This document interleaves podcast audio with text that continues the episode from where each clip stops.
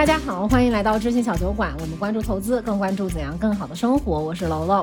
今天这一期很特别，是从八九月份就跟嘉宾约好了要录，但是呢，就是一直就没凑上。可以先说一下，就这一期的嘉宾是思维导图软件 XMind 的创始人孙芳。孙芳是在深圳，我是在北京，然后我们南北双方终于在 上海录了这一期播客。其实我猜有一部分我们的听众应该会有用过 XMind，也比较了解。呃，但可能也有一部分他不太了解，所以还是先请你，一个是先自我介绍一下，然后大概去讲一下，就 XMind 它是一个什么东西。嗯，好，大家好，我是 XMind 创始人孙芳。其实，嗯，思维导图是在六七十年代一个英国老爷爷发明的，传入我们国内呢，大概是在零几年、一几年这样子。但是现在大家知道这个思维导图，其实还是因为有这些思维导图 App。嗯，所以这个方面呢，嗯，跟 XMind 还是有很大关系的。如果你周围有朋友，你拉他来，然后你问他说，你先知道的 XMind 还是先知道的思维导图？我猜百分之八十概率他不知道。也就是说，在现在大家去使用思维导图这个场景之下，XMind 已经基本上可以划个等号，就 XMind 就是思维导图，思维导图就是 XMind。对对对，基本上是它的代名词了。好自信啊！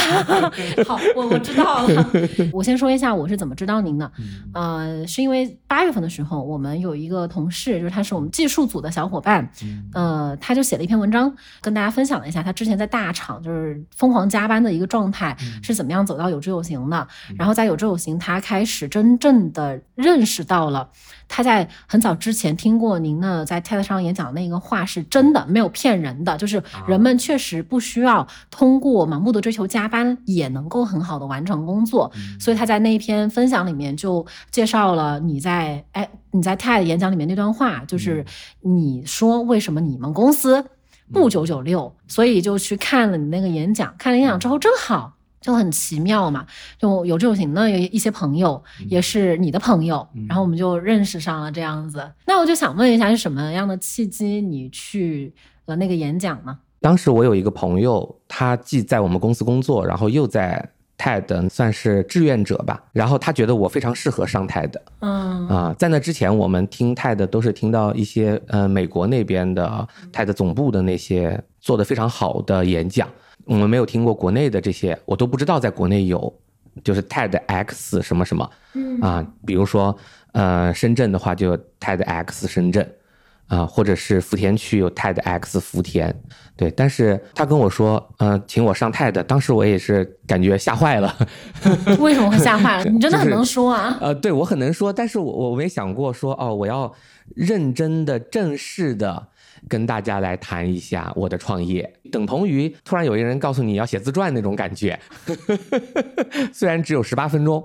但是我也感觉到挺令人紧张的，这件事情压力还挺大的，在当时对，但是最后我觉得稿子还是非常不错的，弄出来的东西还非常不错。我我也没有想过说我的 TED 被放到互联网上去以后，别人看到了会怎样。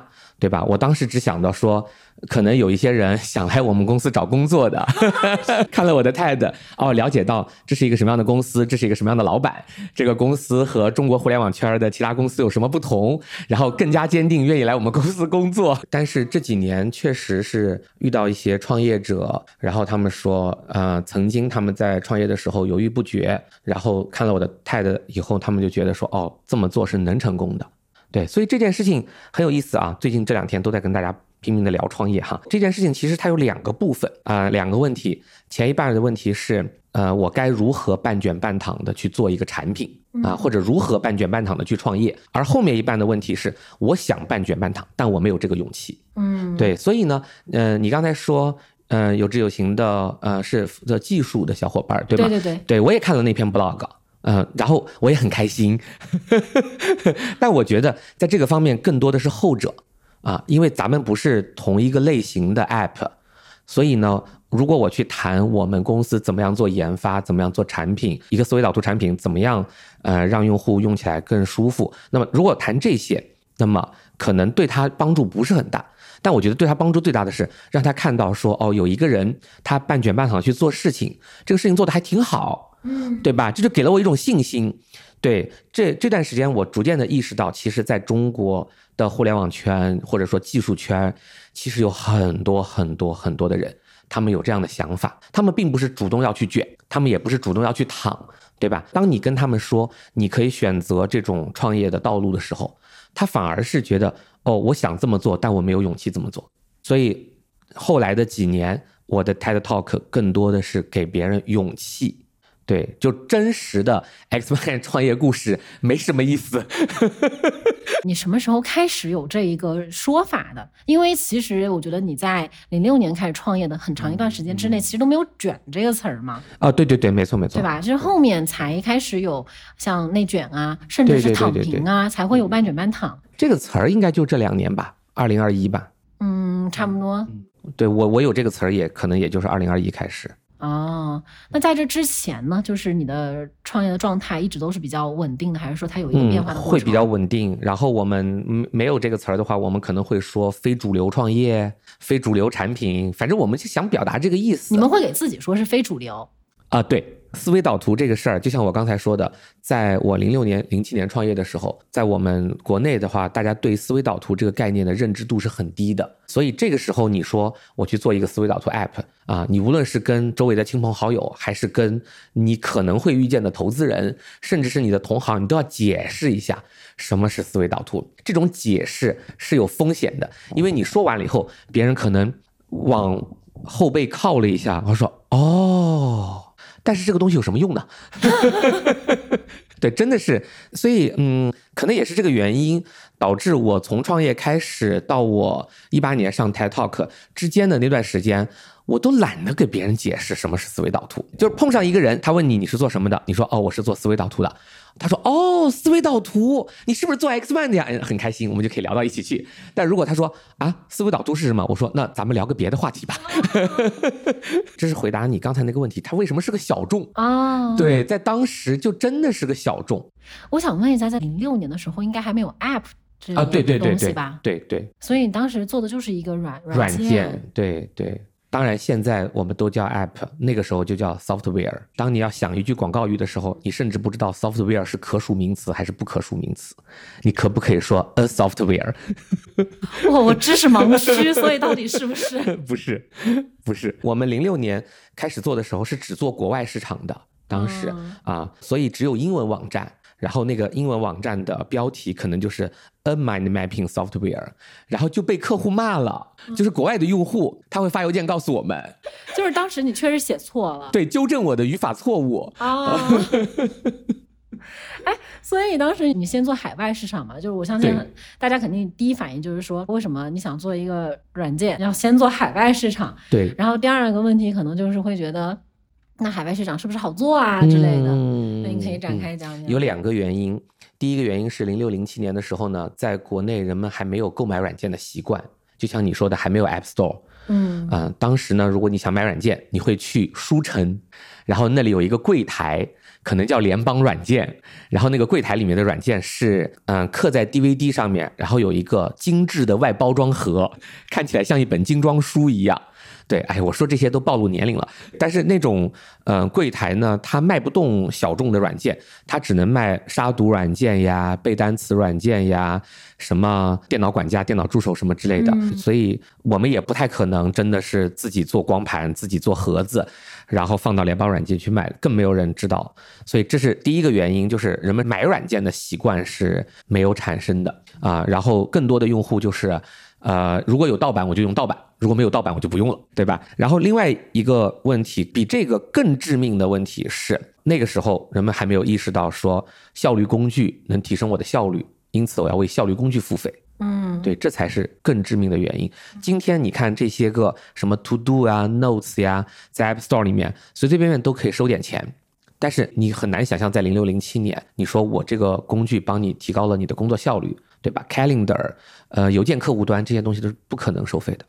所以一般这个时候可能想一想，哎，好像国内打不开这个市场，对，就不做了。没错，没错。但其实你是你 你做了，对对对，国内打不开市场就到国外去做。所以你没有想过不做了？啊，没有没有。你也不会觉得说做海外市场很难我大学是学国际贸易的，我的专业是国际贸易。讲了半天，原来是这。对，既然你想创业，应该会有很多 ideas 吧？就。呃，对我有很多 ideas，直直到现在我还经常会有很多 ideas。然后你十六年只做了一款产品，但是嗯，怎么说呢？就是让我特别热爱、热血沸腾，晚上辗转反侧在床上睡不着的，就是思维导图。但二十三岁就是在创业之前你在做什么？啊，创业之前在也是在大厂，在大厂那个时候的大厂。是不就是各种外企呃，不是外企，是是民企，嗯、但是是做 ERP 的。ERP 就是生产类企业，他们需要这种管理工具。哦，对对，企业管理工具，什么呃，你可以想象什么南孚电池、波司登羽绒服，生产型企业。所以你是因为正常来说是二十二大学毕业嘛，对对对，我我做了不到一年。不到一年之后就创，哎，是因为那个时候大家都在创业吗？还是其实就嗯嗯你想创业？嗯，内因外因都有。呃，外因呢，就是那个时代其实创业氛围比现在还要好一点，所以我也看，确实是看到了别人创业，然后鼓励了我。呃，内因呢，就是我在呃大厂呢，当然因为大学生毕业去找工作，可能会觉得，嗯，我想去大厂历练一下，对吧？我想有一些经验，但是去了以后发现和我想的完全不一样，结果就是呃没历练成。不是，我就想说你在那儿待了一年不到，到底要怎么历练？不是，是应该这么说，就是我们想问题呢是以产品为中心的嗯啊，就是我想我的产品做的足够的好，用户足够的爱，所以就掏钱买我的产品。对，但是呢，我 ERP 这类产品它可能不太像这样，它可能是首先你要说服 B 端的客户，他们应该上 ERP，然后呢再告诉他们国内做的最大的 ERP 是我们啊，然后再给他们折扣或者是现实中的好处。啊，然后他们再购买。真正的问题在于这些 B 端的产品，他们的购买方和他们的使用方是分开的。就是公司的决策层决定了要买 ERP，可是上了 ERP 以后呢，普通用户却叫苦连天，他们觉得一点都不好用，没有给他们提升效率，反而降低了他们的效率。这个就是效率，在二十三岁的我的心目中是非常重要的。现在呢？嗯，不好说。对，因为你说半躺半枕的时候，其实跟效率这个词想要指代的那个意义，它其实是有有一些冲突的。其实不冲突，对我是我们是看重效率的，嗯，但是我们不要把自己给卷进去，就是不要把你变成一个为了效率而焦虑的人。焦虑不焦虑是一回事儿，效率不效率是另一回事儿。嗯，那你在就是二十三岁创就是创业嘛，嗯，你那个时候会有焦虑吗？嗯，对。现在来翻那段时间的回忆的话呢，我觉得可能是有一点点焦虑的。很勉强的说，有一点点焦虑，似乎就是在满足我的这个预设验证。但我为什么为什么勉勉强呢？是因为很多人的感觉是一个创业者去做一个产品，这个产品需要个两年的开发，三年的打磨，对，所以呢，给他的感觉就是啊，那在这头五年当中啊，创业者应该是非常焦虑的，一边掉头发啊，一边想着怎么突破市场。但其实我们没有这个过程。对这个产品其实没什么技术含量，开发这个产品差不多一年的时间，然后呢，我们对这个市场的摸索过程差不多一年的时间，所以两年之后，我们已经非常有信心，我们已经确立说我们这个产品能活得下去，不能说什么全球第一，但是至少我们觉得国外用户是喜欢的。所以你现在挖掘说我那个时候焦虑吗？可能是有一点焦虑的，但是这个时间非常的短，所以呢，对于咱们的听众来说。不要在咱们的听众的心目中产生一种错误的印象，好像我掉了好多头发，我现在头发可好了。嗯，挺多的，是，对，嗯哦，对了，你刚才还问说国外市场怎么打开？对，其实呃，简单的说就是找 KOL，但当时没有没有现在这些呃 ins 呀什么之类的，国外当时比较火的就是个人的 blog，所以这些就叫做什么怎么说？，blogger，blog blogger 对 blogger 对意见领袖嘛，对吧？那么你去搜 mind mapping，那么就会有人对 mind mapping 有很多的想法。有一些人呢是只谈 mind mapping，有一些人是谈 mind mapping software。对，那么这两类人我们都找了一些，然后给他们发邮件送去我们的产品。对吧？请他们试用，但是我告诉你，第一版的反馈是很糟糕的，他们觉得我们的产品不好，但是呢，就有一个交流，他们觉得不好，他们就会回我们的邮件说，嗯，你们这个产品，我记得当时他们用的一个词，我可能一辈子不会忘记，他们用的一个词说，这个产品在水线以下，水线以下，就就是他给我一种感觉，就是我有一些东西是不能满足用户的基本需求的。虽然他可能会说，你们的产品有一些优点，比如说做的很好看啊，但是你们在水线以下。所以我就明白说，哦，有一些非常基础的功能，非常呃不是说基础，就是说，嗯，我们没有了解用户，对，不够了解用户，对，用户需要的东西我们没有 delivery 给大家，所以可能那一次就是一个很好的给我们上了很好的一课，然后花了一年的时间或者一年半的时间，我们很快就到水线以上了，对，然后再去找这些。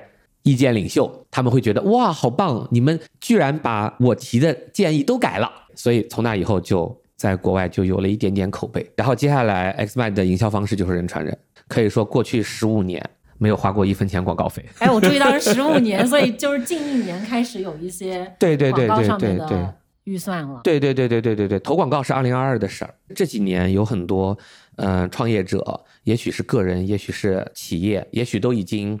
嗯，A、B、C、D 好几轮了，但是呢，他们来找我，呃，说想去做国外的市场，想从我们 Xmind 取经，如何做国外的市场。当然，我说有一些个人开发者，他们可能，呃，刚开始的时候就定位的非常明确，因为他们借用了 App Store 呀或者 Google Play 呀这样的平台，他们刚开始的定位就是说我们同时做国内和国外。但是那些 A、B、C、D 轮的那些公司呢，往往就是刚开始的时候他们是想做国内，但是。他们想做国内的时候，他们是对标某一个国外的产品，比如说对标 Notion 吧，我们就说现在有那么多对标 Notion 的产品，然后他们觉得哦，我们现在就做国内的市场，然后呢，这个价格便宜一点，其实是在利用大家的认知差，就是有一总有一部分用户他们不知道 Notion，对吧？或者他们觉得 Notion 很贵啊，满足这两个条件，那么他们就想。去捞这部分用户出来，然而这种结果就是，一是他没有好好的去做产品，他的产品其实是粗制滥造的啊，远不及 Notion 的啊。第二个呢，就是他发现他的赛道非常的挤，因为也有很多人在别人在对标 Notion，对吧？我们就用对标这个词好了，然后这样就导致他慢慢慢慢的发现说，哦，我现在有人，我也有钱，但是我没有真正的那种高端用户，就是没有。认真付费的，或者是忠实的、真正喜欢我的产品的用户，这个事儿呢，呃，作为一个创业呢，它好像已经是展开了，我的版图好像已经展开了，但是呢，我又好像没有前途。这种模式永远是这样的，所以他就在想说，那要不？我做个国外市场吧，然后来找我们。这种我见的很多。其实我帮不了太多。他们呢是从先从对标某一个产品，然后呢，即使我做的不如他，但是呢，呃，我分到这个市场的百分之千分之几，对吧？用这种思路去想问题，那就我们其实聊不到一起去。但是他想从我们这里取经的时候呢，我一般给的建议呢，还是去找这些 KOL，嗯，还是找 QL，然后做个评测。对吧？然后呢，你的你的市场就会自动展开。国外和国内这点是差别很大的。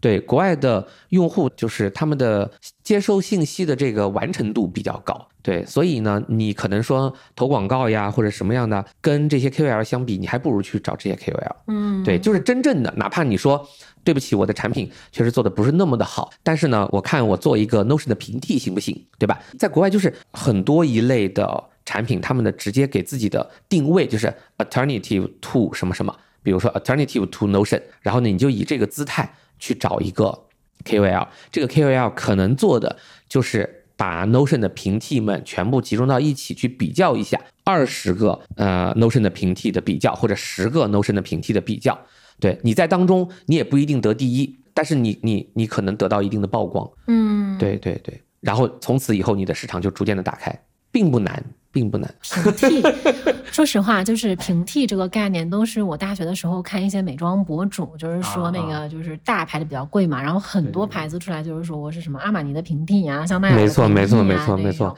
其实我。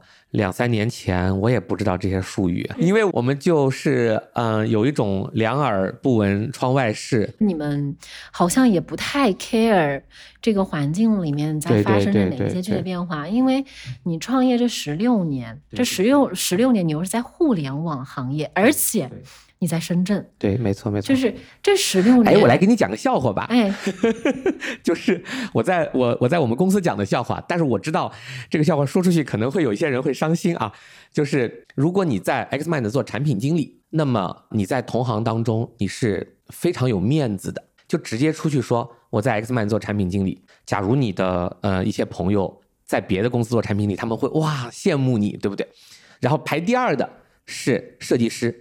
如果你说我在 Xmind 做设计师，那么你的别的设计师朋友，如果他是这个行业的，他会觉得你很棒；如果他不是这个行业的，他可能不知道这个行业里的高低这种，但他至少知道，嗯，Xmind 的的设计真的做的不错。如果你是工程师，呃，那就一般般了。如果你说我在 Xmind 做工程师，大家会觉得说，嗯，你好像就是 average 水平，和别的公司的工程师相比，说，嗯，就那样吧。如果你说你在 Xmind 做市场，你不敢说出去说。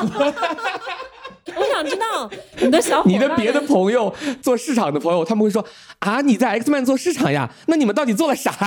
可以给大家补充一个信息，就是因为我是两天前第一次见到孙芳嘛，我就问他这个问题：哎，贵司有市场部吗？我绝不是在公司建一个鄙视链，呃，我是想跟大家说，这个品牌在外人心目中的。在外人心目中的形象，产品做得非常好，设计做得非常好，技术呢稳定的，但不是那么的呃激动人心的，对吧？可是市场呢，大家就会觉得说，Xmind 其实并没有做市场，就是这种感觉。对，过去十五年我们的感觉就是，我们就全靠酒香，不怕巷子深。但是今年开始，当然就是。你也知道，说在这个思维导图这个赛道上面，拥挤了很多，所以今年不得不花一些认认真真的做市场。对我相信，呃，过了两年，那再出来的时候说，哎，我在 Xmind 做市场，你会觉得哇，这个人很棒。因为你是从零六年到现在十六年创业，你们身边有太多互联网，就是肯定是有很多互联网的创业，然后有一些也成长为了一个大型的企业，就是互联网的巨兽们从你身边就是呼啸而过。嗯，对对对对对。你想问我有没有受到？诱惑是不是？诱惑啊，影响啊，看着别人觉得说，哎呀，我怎么就没有把它做这么大、这么强啊？这一些，嗯，因为大家所知道的就是过去的这个时代上发展最快的还是互联网嘛，嗯嗯，然后其实你是很早就栽在这个行业里的，嗯，这个问题有点意思，因为这个问题它不是从诱惑这个概念出发的，应该来说，我要解释的问题是怎么评价一个人的创业成功不成功，对吧？当你说呼啸而过的时候，那么其实我们我们作为一个看客，我们更多的是看呼啸不呼啸，对吧？呼啸的就说明他真的很棒，真的很成功；不呼啸的呢，就感觉说，嗯，你看来不太行嘛，你你没做那么大的声响出来。但是其实这个可能算是普通用户或者普通人的一种视差。其实这个不管是中国还是美国，还是不管是什么时期。其实这个社会主要还是都是中小企业，对吧？有很多很挣钱的、很成功的中小企业。比如说，Xmind 并不是没有上市的机会，而是拒绝了很多上市的机会。如果我上市，我可能今天就会呼啸一下，从你身边 呼啸而过，让你感觉是一个很成功的呼啸。对，但是我我不觉得上市不上市是评价一个人成功不成功的标准。对我更看重是，呃，我们在做这件事情有没有做得很开心。但是很开心呢，开心这个词本身就具备半卷半躺的性质。如果你特别累、特别辛苦，但是取得了特别大的成就，嗯，对吧？你也可能会觉得说啊，其实我取取得了很大的成就，我是开心的。对，反过来呢，如果你你没有取得，没有取得很大的成就，对吧？你做的呃嗯平淡无奇，但是呢，你很轻松。啊，你有很多的时间去完善你的人生，你也会觉得很快乐。所以快乐这个东西，它不是一个评价标准，对吧？哎，我记得我家楼下有一个联想的广告牌，上面就有一句话说什么效率的评价标准不只有快，还有愉快。我挺喜欢这句话的。当然，因为人家有版权，我也不能用。但是我很喜欢这句话，就是这个意思，就是说，如果快乐只有一个评价标准，那我们整个社会将是多么的卷。我们将是多么的累，因为其实说实话，在我进入社会的时候，其实就已经是大厂招，就是在校招的时候，大厂就是一个非常好的选择了。什么腾讯啊，百那个时候还是百度还在，嗯，还有爱奇艺啊这一些。所以其实你要说，可能从我的认知上来讲的话，就感觉我只看得到这一些，其实我是不知道啊还有什么的。对对对对。所以，呃，当我只看到这些的时候，我的目光放过去了，我觉得好像那里就有一种模式，你要 fit 进去。对对。这个模式可能就是你要蛮辛苦的，对对对。然后你要有那个效率，你要有增长啊什么的，就是现这些词说出来，大家肯定都耳熟能详嘛。对对对对对，因为就像你说的，大学生、年轻人、初入职场的人，他们只能看到那些呼啸的公司。当他们谈创业，他们在谈什么？他们在谈 IPO，他们在谈呃这些 A B C D 轮的投资，他们在谈平台，他们在谈这个用户的什么各种指标，比如说月活，月活对不对？他们在谈这些，他们没有在谈产品，他们没有在谈小众创业，他们没有在谈半卷半躺，所以他们不知道是这个世界上有这些公司，他们不知道这些公司活得很好，活得很快乐。而且还把钱挣了。当你在小红书上搜深圳的神仙公司，你会搜到 Xmind，对吧？但是我觉得 Xmind 其实是一个很普通的公司。但是这种普通反而是现在的年轻人、大学生他们不知道的，因为太普通了。你觉得是一个普通的公司，对。而这样的普通，在现在很多人的眼里就已经是神仙了。对对对。所以其实中间有一个认知上非常大的差异。你觉得好像自然而然的就该是这样子的，就是大家不用去加班，大家下班之后你就应该去有生活，去看电影，去谈恋爱，去干嘛？没错，你才能够有一个非常健康的，就是创造力也好，或者说精神状态也好。但是。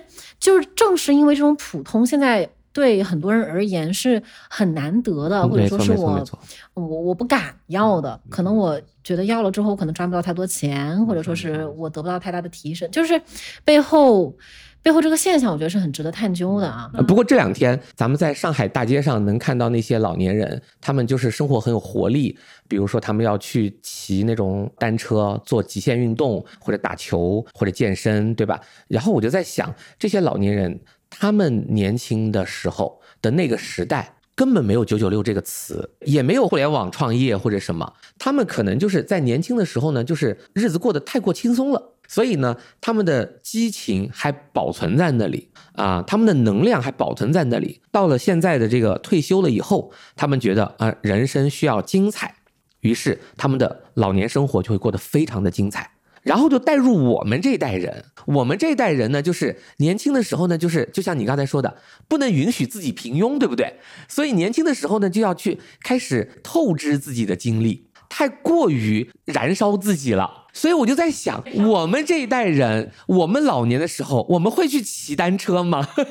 我们我们会去做极限运动吗？不会，我们就会躺在家里面，我们觉得哦，这个这个。不要让我做任何这样的事儿啊！这其实都不用去看老年，就是在我早几年可能工作强度比较强的时候，就是我周末是不能动的，就是你得让我躺在那儿，有时间我就希望能躺在那儿，因为没有力气去做别的事情。确实是到了这家公司之后，开始有比较正常的作息，然后我才知道，呃，原来你不必为了你可以好好休息而愧疚。对对对对对对对，就是以前总觉得我如果我不努力，我就是总有一种很莫名其妙的愧疚和不安。对对对对对，就是卷这件事情已经越来越在我们的潜意识里面扎根了。因为呢，在国内的互联网圈它其实很明显的一种现象就是，大家在做很多事情都是竞争非常激烈的。对啊，啊，比如说你有这个功能，我也有这个功能，对吧？你有这个产品，我也要有这个产品。大厂们的产品非常的同质化。我们国内有多少个对标 Notion 的产品？我们有多少个对标 Google Docs 的产品？每一个大厂都会把 Google Docs 再重新来一遍。当你的部门，当你的手上的工作是这一类工作的时候，那么老板对你的要求更多的是动手，而不是动脑。手要快，对对对，一旦我们谈到了这个残酷的现实，就是可能几年前我们会用一个词叫“脑力民工”，好像现在都用的不多了，对，但其实就是要你的手，而不是你的脑，对，所以这个时候又加上我们的赛道非常的挤，我们有这么多的大家都对标 Notion 的产品，于是老板就会要求你在某年某月之前一定要让这个功能上线，这个叫做 deadline，对不对？你有大量的 deadline，deadline 是第一生产力吗？对，deadline 是第一生产力。那那还是建立在你的产品是在动手不动脑这个前提上，当你这种赛道非常拥挤，对吧？对标 Notion，然后呢，你又是需要在 deadline 之前让这个功能一定要上线，否则你将错过这个窗口，对吧？其实我觉得这些也是播客的听众经常听到的。对，当这样的事情摆在面前的时候，这是前提条件，你的你的九九六就变成了一种自然而然的现象。其实没有什么人在要求你九九六，而是这种前提条件把你变成了九九六，你必须要去卷，对吧？前面两个条件嘛，一个条件是别人都有这个 feature，你也必须要有这个 feature；第二个条件是你有一个 deadline，否则将会错过这个窗口；第三个条件是你必须是动手不动脑的。当这些都满足的时候，你就自然进入了卷。其实你你观察这些大厂的生活状态很糟糕的九九六的程序员。对，其实你观察他，你会发现这件事情不能说是主观，也不能说是客观。你可不可以说这些事情是，呃，这个外部的生存条件？如果我我不这么做，就活不下去了。你不能这么说。但你可不可以说这些事情是主观的？是我自己主动加班的，是我自己主动卷的？也不是这么说。所以卷是一个短期内无法解决的问题，它既是一种气氛，空气中都有一种卷味儿。但是你看 Xmind 的情况就不太一样。首先呢，我们是这个垂直赛道的嗯全球第一，所以我们没有办法可以学别人，没有一个榜样走在前面让我们去对标，对不对？第二呢，就是用户和 Xmind 之间的关系，就是用户基本上是满足的，这个产品质量基本上是很高的。所以呢，我们也会有一些创新，有一些打磨，但是这些创新和打磨呢，大部分是自我驱动的。就所以就是有很多朋友问我，我们公司有没有 deadline？这个问题怎么回答呢？就是其实也有 deadline，其实也有，但是我们的 deadline 是非常非常软的，非常弹性的。啊，deadline 弹性了，它还是 deadline 吗？这可能得找我们公司的这个做产品的人来聊一下。但是我我只能说，老板立场不代表员工立场。但是我我的感觉，我们的 deadline 是可以 argue 的。嗯，对，尤其是很多功能，就是当我们去想它怎么做的时候，可能对开发来说，它已经做的差不多了。但是我们突然间又觉得说，哦，我们不要这样做，我们要。这个重新设计，所以这个时候 deadline 就看起来就不那么重要，看起来就它最不重要。哎，但这个会会会让你你觉得这个效率是低的呀？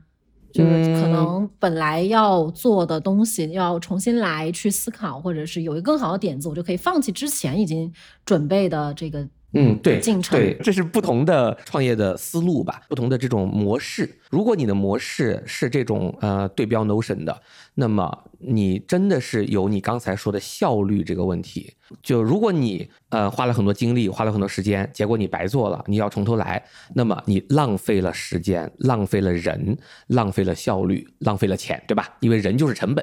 对，可是我我刚才说的这种情况是我们在摸索，我们在摸索一个。Mind Mapping App 应该怎么做？我们在摸索我们和用户之间的关系，我们在摸索用户真正需要的不是他嘴里说的那些，我们要怎么引导用户去提高他们的效率，去理清他们的思路，去做更漂亮的思维导图。所以这些东西就是它就不是一个预先设计好的，它它不是一个简单的答题，对吧？这个市场交给了你一份考试。对吧？这个用户交给了你一份高考试卷，请你把这份高考试卷以尽可能高的分数交还给用户。我们的关系不是这样，我们的关系是在探索，所以这个时候就没有你说的刚才那种效率。对，也可能我们重来了好几次，反而最后是效率最高的。嗯，有一句话是什么？慢即是快。对我也很喜欢这句话，但我觉得，嗯，大家在误读这句话。对，怎么？嗯，大家把它当成了一种。再说一种物理状态，物理状态有点相当于，嗯，当你快你会出错，对吧？对啊，然后呢，如果你慢慢的，呃，细心的去做这件事情，你就不会出错，所以最后的结果你还是快的。所以当大家看到“慢即是快”这句话的时候，浮现在他脑海中的，他并没有去 challenge 那个快那个标准，他反而是说前面那个慢那个字是一个方法，后面那个快那个字是一个目标，对不对？就是你以快的方式没有做到快的目标，你以慢的方式做到了快的目标。而当我刚才说当我要表达这个意思的时候，嗯我其实是在说，并没有一个目标，并没有一个标准来衡量你的这个事情做得好不好，所以我们觉得还不如选择那个慢的。哦，我们互联网圈，我们嗯高科技圈为什么会谈这么多效率呢？还是因为我们的主要成本是人。有一句名言说，英特尔的 CEO 说，英特尔的原材料只有两个，沙子和脑子，对吧？其实他就是在说，我们的主要成本是人，而人呢是以他的工作时间来发薪水的，因此人们就会迷信的认为，互联网产品、高科技产品，他们的成本就是人乘以时间。有一本很老很老的书，专门讲这个迷信，叫《人月神话》，年月日的月。啊，第一次看到这个书名，别人以为是讲狼人的，他是说人乘以月是我们用来衡量一个产品的成本嘛，嗯，对吧？所以刚才你反复的谈到效率这个词，其实你就是想说人和月把它们降下来，互联网公司的效率就提升了。对吧？就是做到相同的功能，用更少的人和更少的月，这种思想是非常害人的。因为我昨天就是听你去讲你创业的事情嘛，怎么感觉你讲赚钱这事儿就轻飘飘的，然后就挺挺简单的。因为我们我们说一下软件产品的这种商业模式啊，因为大部分软件产品都知道是免费加付费的方式。几年前，可能十年前还有一本书叫 Freemium，就是就是一个词叫 Freemium，专门形容这种免费加付费的商业模式。其实大家这一点大家是没有这个疑问的。可是怎么样设定什么样情况下用户该付费，什么样情况下用户可以免费的用呢？这就可以看出来每个公司思考这个问题的深度有多深了。这个问题是我们公司的一个很浪费时间的话题，就是核心成员开会会时不时的提到这个问题，提到这个问题，我们就会聊很久，嗯。花很多的心思去想。但是最后有可能什么也没改，或者只改了一点点，嗯。就是总之就是，所以我才说浪费时间。啊、没关系没关系，这是一个 inside joke 啊、但是我可以首次披露我们公司内部怎么琢磨这个话题的啊，嗯就是我们设计的这个这条线，或者我们设计的这个模式，我们的设计目标是让愿意付费的人勇敢的去付费，鼓励愿意薅羊毛的人薅羊毛。那我肯定薅羊毛啊。对对，所以你你就先站在了薅羊毛的位置上，那么我们就鼓励你薅羊毛，真的鼓励。对，主要是我觉得你们的这一个就是说愿意付费，而且还勇敢的付费，这个还挺有对对对意思的。其实这个问题挺深的，挺难的，就是对很多公司或者很多刚刚走进这个行业的人，刚刚想创业的人来说，他们就两头担心，你明白吧？就是如果这个线设计的太低，他们就会担心付费转换率太低，导致呢我这个没挣多少钱。养不活我的团队，对吧？如果这个线定的太高，付费转换率是有了，但是免费用户基数变小了，就是总用户，我们叫 user base 嘛，对吧？总用户的基数太小了，所以呢，最后转换率虽然高了，但转换出来的用户数还是低的，还是没能养活我们这个团队，对不对？所以创业者两头担心，所以一会儿呢又要把这个东西变成了这个，比如说一个思维导图 App，它会限制用户的节点数，对吧？它会限制用户的操作数，它会限制用户的这个呃新创建的文件数，等等等等。那么这些就真的给用户很不好的体验。呃，一类用户呢是事先就知道这个，于是他决定不用了。啊，就是说我你这个东西呢，就有点像是这个让我上瘾的东西，一旦我上瘾了，我就必须要掏钱啊，这个叫消费陷阱。有点被迫的意思。啊、对，有点消费陷阱的意思。然后又有一些用户呢，他们开始不知道这件事儿啊，他们真的掉入了消费陷阱了。他们虽然是付费了，但是他们在互联网上给你很多差评，对吧？你就有了一个不好的口碑，嗯啊，你说这个吃相太难看，对，这是一种。然后还有一种呢，就是创业者呢，他们就想要更多的 user base，所以他们把产品设计的尽可能的免费，对，最后他们真的是因为没有挣到钱而团队解散了。嗯，对，确实很难，确实很难，嗯、所以我们刚开始的时候，我们也是嗯、反复的去想这个问题，我们怎么样能够让愿意薅羊毛的人更多的薅羊毛？实际上还是因为我们想把思维导图这个理念更广的传播出去，嗯，对吧？你更多的用，你就体会到更多的好。如果你体会到更多的好，你将来可能付费。就是此时此刻，啊，坐在我面前的是一个说了坚决不会买 X Man 的的人，但我其实是不担心的，不担心。对，因为我我觉得我们的产品做的很好，东西很漂亮，还有很多场景你可能没有遇到。那你们不会想要去做些别的工具，然后扩大你们营收的这个线条？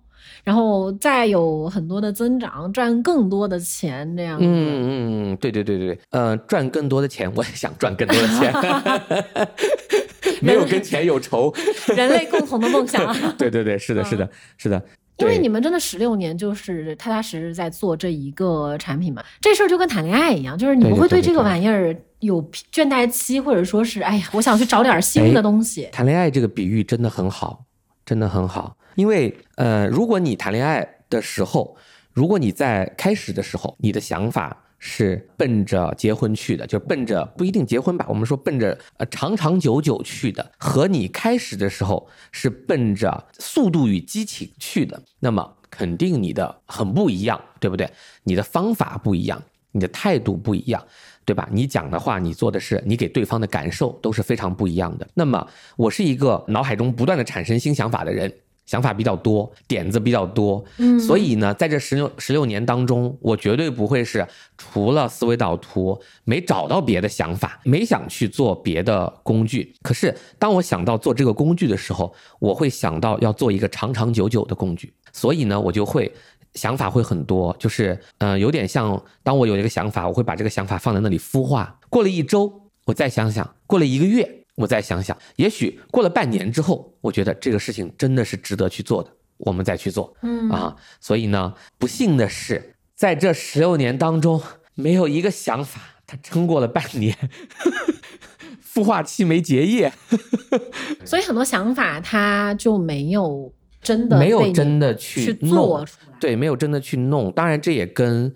我们的这种发展模式有关，我们并不是拿了投资人的钱，然后去急速扩张的。我们这个，你看，呃，一个公司从这个呃零六年到现在，从零六年的一个人、两个人发展到三个人，发展到四个人，然后到现在发展到七十个人，差不多你可以想想看，拿七十除以十六吧，就是每年你这个公司规模只扩大一点点。基本上每年就只满足于你维护过去的那些东西，然后做一点点新功能，所以我没有呃那种感觉资源非常浪费掉了。有非常多的产品经理和非常多的程序员，他们没事干，说哎来吧来吧，我们有个新想法，我们做一个新产品吧。对这点我知道是跟这个行业很不一样的。那我们行业里面如果有三位大佬今天在一起聚会，有一个人说这件事情是可以做的，第二个人耳朵里听到的就是。这件事情是一定要做的。第三个大佬耳朵里面听见事情就是这件事情今晚不做就没机会了。你想想是不是这样？所有的事情都是都是抢着要上。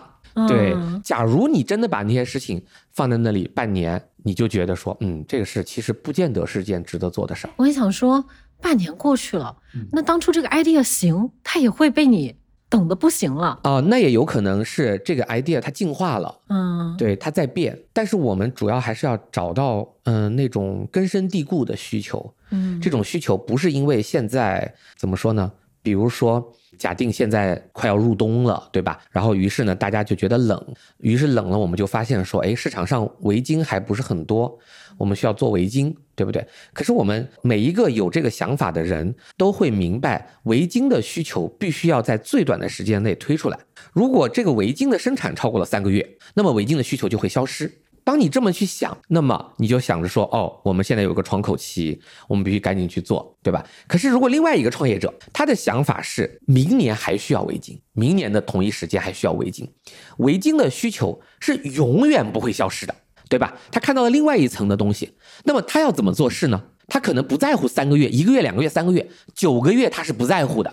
他在乎的是说，为了一个永远不会消失的需求，请你现在给我很仔细的设计这个产品，真正的做能够让消费者眼睛一亮的围巾。所以这两个创业是不一样的。嗯，啊，那你现在每周的这个工作时间大概是有多少？我我个人呢，现在去办公室不是很多啊，我们的小伙伴一周能见到我两次就很不错了。嗯，对，但是我其实把自己定义为一个 remote 员工。公司在深圳，你 remote 在深圳。对，其实 remote 这件事情是我们在二零一九年开始尝试的。最初的原因呢，就是因为有一些呃小伙伴是我们磨合的非常好的，但是他们不想留在深圳，深圳深圳房价贵，嗯，对吧？他们想回老家，嗯，或者是这个自己的另一半在别的城市找工作，对吧？或者怎么样？所以呢，这种小伙伴我们不愿意放弃他们，对，希望他们能够继续在我们这个团队，因为我们已经磨合的非常好了，所以呢，就这些人就转成了 remote 员工。嗯这个理由和那个 remote 那本书是一模一样的。写那本书的也是一个互联网公司，美国的，但这个公司也是遇到了同样的问题，就是一个磨合非常好的员工，因为他老婆还是女朋友要到别的地方去工作。所以他要搬家，这种人如果丢掉了，如果他离开了，会让大家很心痛，所以干脆就说我们尝试一下 remote 吧。到后来就变成我们公司在招聘的时候就直截了当的招 remote 的员工。对，现在是有不少的。从二零一九年开始，我们就要在我们的各种不同的团队当中要尝试这件事。就是我打个比方，比如说，如果我们项目有三个人，两个在深圳，一个在远方，对吧？然后呢，这两个在深圳的人拍拍对方的肩膀，说：“哎，要不咱们这么这么做吧？”那么在远方的那个人他就不知不知道，对他不知道。过了好几天，我们才发现，哎呀，sorry，忘了跟你说了，我们当时已经决定这么做了。那么这个人就很配合不起来，这非常糟糕的。所以呢，要想把你的团队转成 remote，不要说整个公司了，就是一个小小的团队转成 remote，你需要训练，训练大家这种意识，就是所有的东西都要让，既要让面对面的人知道，又要让那个远方的人知道。对，可是经过一段的训练，每一个人都能做到，每一个团队都能做到。所以，当二零二零疫情来的时候，一开始的时候有一段时间，大家必须 work from home，而我们公司呢就 work from home 的非常的顺利。所以在那以后呢，我们也是这个这个呃，甚至于我们有一段时间每周只要来办公室两天。周一我们叫它 Office Day，这一天必须全来办公室，否否则真的有些人不认识有些人。忘了 对方。对对，这一天是为了要人气，嗯为了要那种开心的感觉。Office Day 的下午，我们就会有下午茶，然后可能有生日趴什么的。对，然后另外一天是自选的，就是周二到周五自选一天，甚至有一段时间我们是这样的。所以我们对 remote 的这件事情还是呃接纳度非常高，而且运转的非常顺利。所以我自己我也不是那么的一定要把自己拴在办公室里。对，比如说像呃这样的早晨，如果我去了咖啡厅，一边喝咖啡一边可能就在咖啡厅工作工作，在咖啡厅工作。对，嗯，现在是没有特殊情况的话，周一到周五都要去公司啊。但周好像周五下午半天不用，就周五下午的半天是可以 work from home 的。明白。对，但有四天半是你必须来公司。但如果你有特殊情况，你可以申请 work from home。对，有很多人都是，比如说，呃，有些他生病刚好，啊、他又不想请病假，但是他又觉得自己不想在那个路上浪费时间，所以呢，你 work from home，就是 work from home。现在变成我们这里非常一个随意的事儿，其实这一点跟有志有行挺像的，我们也有远程的伙伴，然后远程的伙伴大都是，呃，就像你说的，就是前面已经有很长在一起合作的这个时机了。对对对对然后他有一些事情，他可能会选择离开北京，对对对所以就对对对我们就是远程的。呃，那你毕竟作为老板嘛，嗯就是你会看不到大家的时候没有安全感吗？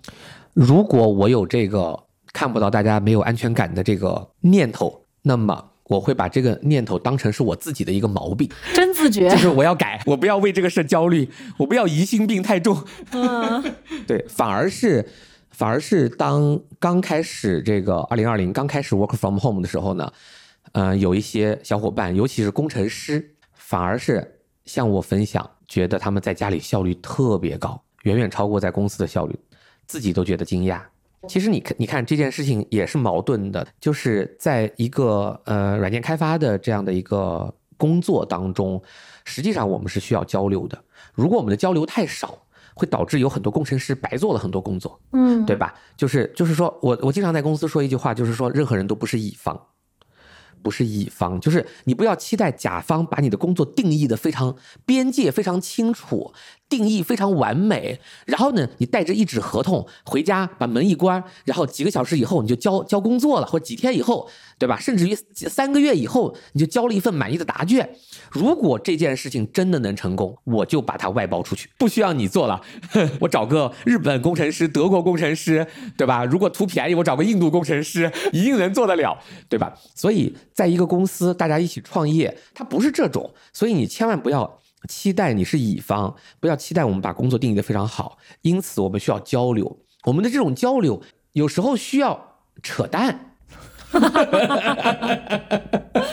你懂吗？就是比如说，咱俩今天见面，来谈一件工作的上的事儿，对吧？你你是产品经理，我是工程师，我们俩可能十五分钟把工作谈完了。然后我希望我们现在暂时先别回家，我们再扯四十五分钟的蛋，好不好？也许四十五分钟之后发现说，哎，不对不对不对，刚才你说的那个事儿，哎，如果是那样的话，那会怎么怎么样？然后我们再发现，哦，你理解错了，你理解错了，我不是说的这些。这种事情经常发生，嗯，对吧？也许如果你的工作是对标 Notion 和对标 Google Docs 的话，你可能出错的概率会小一点，就是沟通上出错的概率会小一点。对，产品经理只要告诉你说照着那个抄就行了，所以呢，就就就省了很多事儿。但是像我们这样的就更是这样，因为有时候。产品经理想出来的就是，当然，首先产品经理是产品经理开会，对吧？产品或者产品经理跟我开会，就是我跟产品经理想出来的一件事情，有可能是没有别人做过的事儿。那你怎么把这件事情解释给工程师听？哇，这时候真的很麻烦，很麻烦。对对对对对，所以我们需要需要交流啊。对对，但是呢，如果你你有时候会发现，在办公室如果过于频繁的这种交流，打断了别人的思路。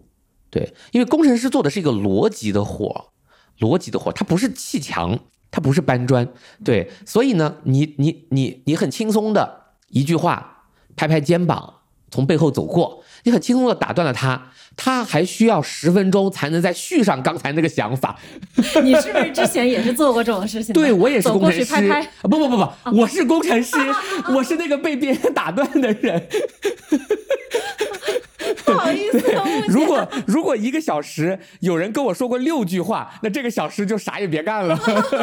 六十分钟都在重回状态，对对对对对对，就不停的接，不停的接，接上了就被打断，接上了就被打断。哎，所以我觉得就是因为你本身是工程师出身，所以你这个体感是非常非常明确。对，有可能是这个原因，有可能是这个原因。因为我因为我是工程师，所以我很我很相信工程师回家干活，不仅没有偷懒，反而增加了效率。但是。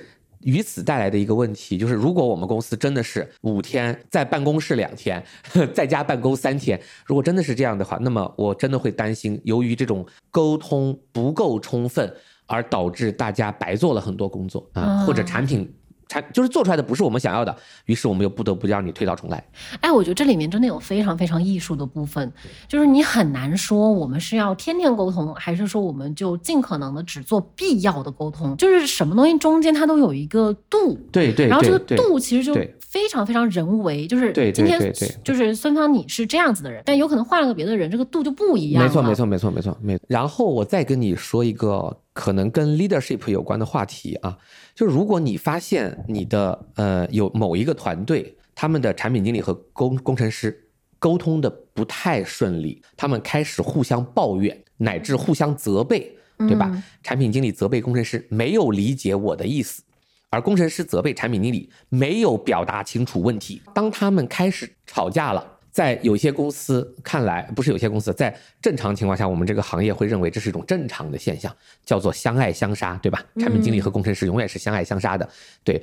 可是，如果这个更高一级的主管，或者就说老板本人吧，如果他觉得这是因为他们当中没有把握住一个度，对吧？比如说，老板觉得说你们沟通不够充分，你们要增进沟通，把这个度往上提升，那么这个老板就有点幼稚了。发生这样的问题，一定不是他们俩的问题，是老板的问题。员工吵架是老板的问题，为什么会这样呢？当然，你要，你肯定是呃认识他们俩，对不对？你肯定是了解他们俩，他们俩不是那种爱吵架的人，对不对？但是他们在工作当中没能把这个问题说清楚，那就说明说明这个问题从根儿上没有被定义清楚。对，所以当你拔高看，你会觉得说。这有可能就是嗯，它不是度，它有可能是一个说不清楚的问题。因此，我们要从根本上把这个问题全部换掉。所以有可能就是我们就是嗯，会重新开会，然后把这个问题倒回到我们最初 day one 的时候。为什么我们要这么说？以至于今天连工程师都听不懂我们在说什么。我们错了。你真的是一个很爱自省的创始人。对对对对，是是是。我们继续聊刚才那个啊，就是同样的一个问题也发生在用户身上。就如果你的产品发出去了，然后用户说。他不会用啊，或者他经常点错一个东西，那就是你们的问题啊。对对，这个就大家就明白了，对吧？大家立即就觉得说，哦，这是我们的产品设计的问题。为什么呢？就是因为有一大批研究 UX，就是用户体验嘛，叫 UX，研究 UX 的人，他们不断的不断的研究，他们发现用户的错永远都是产品的错。而我刚才谈的那个话题，只不过是把 UX 改成了 DX，就是开发者体验，所有。开发者不能明白的问题，其实都是 DX 的问题，说明我们从头没有把问题想清楚，嗯，对吧？UX 那个你就好理解了，你就说，比如说用户不会用这个东西，我们要创造一个新的概念啊，拦在中间，用户就懂了，就有点像一条河太宽了，用户不能一脚跨过，于是我们就在中间设个岛，让用户两脚跨过。对对，嗯，我现在比较能理解为什么你说就是你要的团队大家是一起动脑多过于动手，而不是动手多过于动脑。对对对。啊，太好了！你理解这一点，今天的播客就不会被砍掉。其实脑力我们可以换成另外一个词，就是你的思考的能力，你的创造力，对吧？对对对对对。你之前写过在公众号上一篇文章，叫做“创造力要通过不内卷才能获得”。对的对的对的。就是你不卷，也是为了保护大家和自己的这种思考和创造能力，对对对对对吗？对对。想到这里的话，我觉得说不卷，其实你就是其实你是赚了嘛，就是你作为这个公司的老板，你赚赚死了那种感觉，对不对？对对对对，我赢麻了。对对对对，所以我希望我我的小伙伴们他们有自己的生活，对他们有爱好，他们要去玩一些东西，他们要读书，要谈恋爱。哎，那你自己的生活呢？丰富丰富。这么说也怪怪的，是吧？就是你自己的生活本身，其实也是有很多工作之外的乐趣的，对对对对对。因为其实我知道你是是学佛嘛，对对对对，不仅仅是学佛，我是教佛法的老师，嗯，对，所以工作之外，我有好另外。另外一个类型的工作，你有两，你是双重生活，可以这么说吗？可以这么说。这个生活之间有千丝万缕的交织，但是你是同时平行着有不一样的生活体验的。对对对对。因为我知道你是每周六上午要去上佛法课嘛。对对对。所以这个时间是每周雷打不动吗？对对对，除非我来了，呃，上海，对对，这种情况下就没有啊。还有一种可能就是疫情规定大家不能聚集，转线上。没有没有没有转没有转线上。对，周六上午的佛法课永远都是线下的。其实，在人际沟通方面吧，我一直是不那么的互联网的一个人。对我更喜欢面对面交流，远远胜过在这个互联网上传播思想。比如说，呃，公众号也好，播客也好，视频也好，这些东西呢，当然这些东西可以帮助很多人。呃，哎，你听过一个叫呃草莓酱法则吗？肯定没听过，非常冷门。就是有一本书叫《咨询师的百宝箱》，他说早上把这个吐司上面涂番茄酱嘛，这不是一个欧陆早餐的一个经典搭配，对吧？他说，如果你想涂的更广，那么它就会更薄；如果你想番茄酱更厚，你就涂的面积就更小。好无聊的一个理论，但是他为什么要说这个？他是说，作为一个咨询师，如果你想帮助更多的人，每个人获得的帮助就更少。对，这是无法改变的一个法则。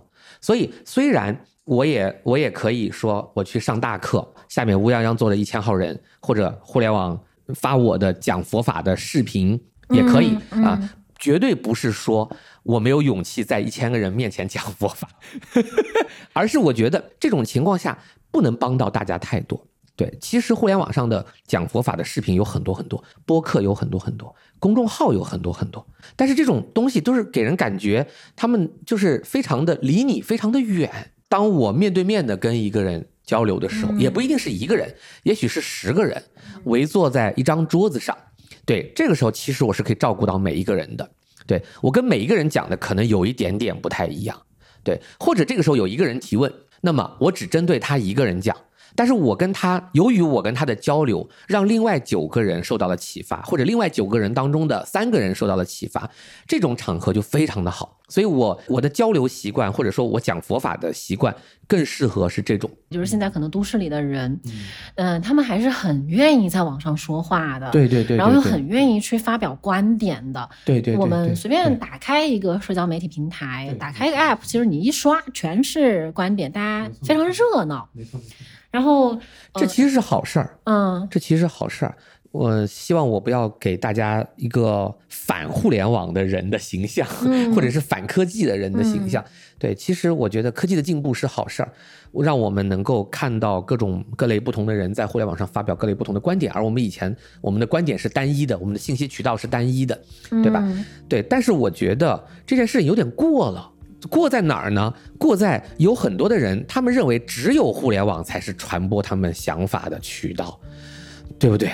他们放弃了线下见朋友，把所有线下见朋友的时间都拿来剪视频、发微信和剪视频，这种东西就变成了隔着一块屏幕，你能给别人的影响和面对面你能给别人的影响，其实真的是很不一样的。嗯。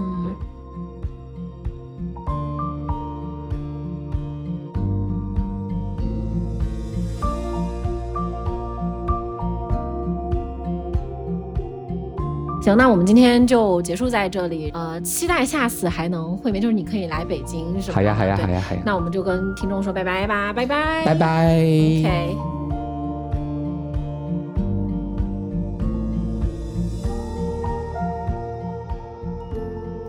好啦，以上就是本期节目的全部内容啦。希望孙芳的分享能给你带来一些启迪与帮助，也祝福我们每一个人都能慢慢找到最适合自己的节奏，好好工作也是为了更好的生活哦。如果你喜欢这期节目呢，欢迎你把它分享给你的亲朋好友。如果你想进一步了解我们，欢迎下载有知有行 APP。如果你喜欢我们，请务必务必帮我们去 Apple Podcast 给我们打一个五星好评。那我们下一期再见。